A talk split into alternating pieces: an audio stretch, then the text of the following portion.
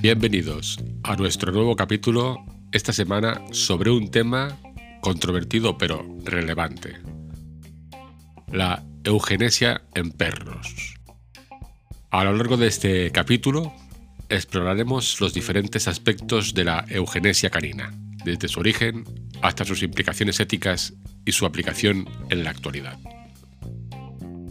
La eugenesia en perros tiene sus raíces en los primeros esfuerzos de los criadores por seleccionar y criar perros con características específicas para realizar tareas útiles al ser humano, como la caza o el pastoreo. A lo largo de los siglos de crianza selectiva, los humanos han moldeado y refinido las razas caninas para adaptarlas a una amplia gama de funciones.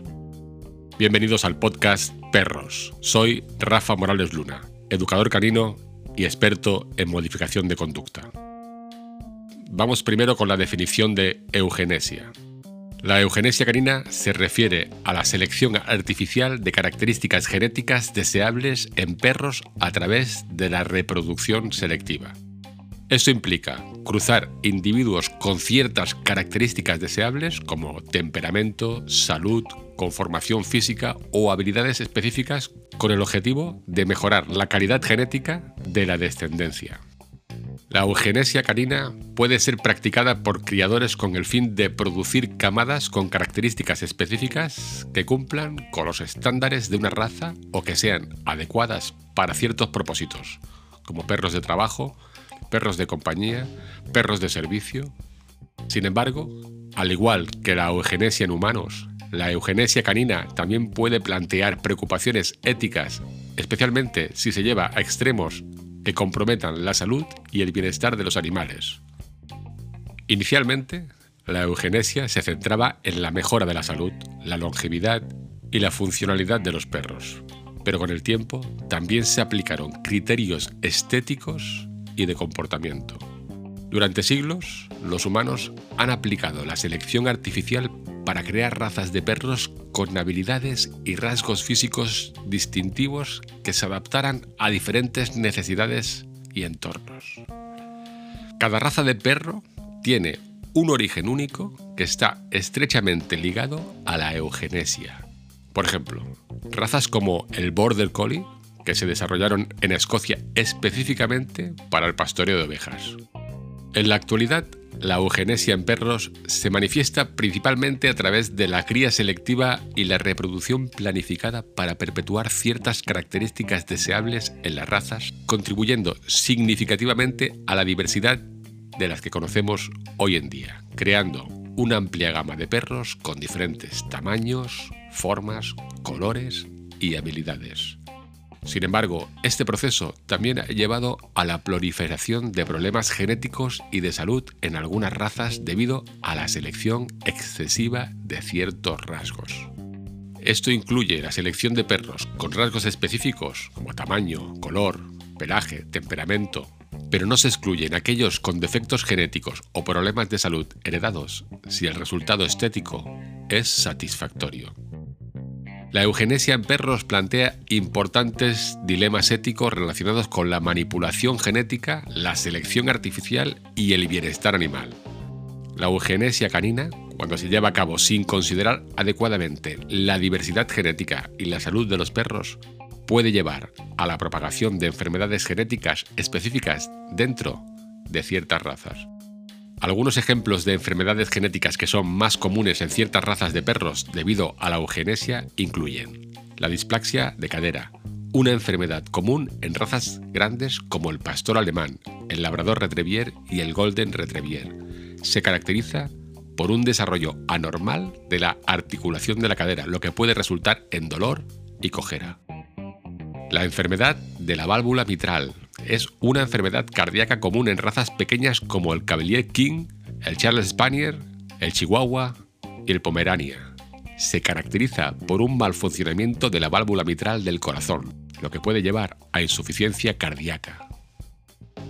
Atrofia progresiva de la retina. Es una enfermedad ocular degenerativa común en razas como el Labrador Retriever, el Golden Retriever y el Cocker Spaniel conduce a la ceguera progresiva debido a la degeneración de las células de la retina. Miocardiopatía dilatada es una enfermedad cardíaca común en razas grandes como el Boxer, el Doberman Pinscher y el Gran Danés. Se caracteriza por la dilatación del corazón y la disminución de su función de bombeo. La enfermedad de von Willebrand es un trastorno de la coagulación de la sangre que afecta a razas como el Doberman Pinscher, el Scottish Terrier o el Basset Hound. Se caracteriza por un defecto en una proteína necesaria para la coagulación adecuada de la sangre. Los perros braquicéfalos, como el bulldog francés o el bulldog inglés, son propensos a una serie de problemas de salud relacionados con su conformación facial distintiva y la eugenesia dirigida hacia esas características.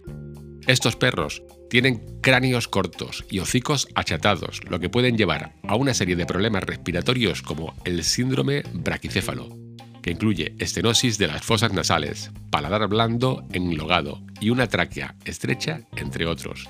Esta característica dificulta su respiración, especialmente durante el ejercicio o en climas cálidos, y puede requerir intervención veterinaria para mejorar su calidad de vida.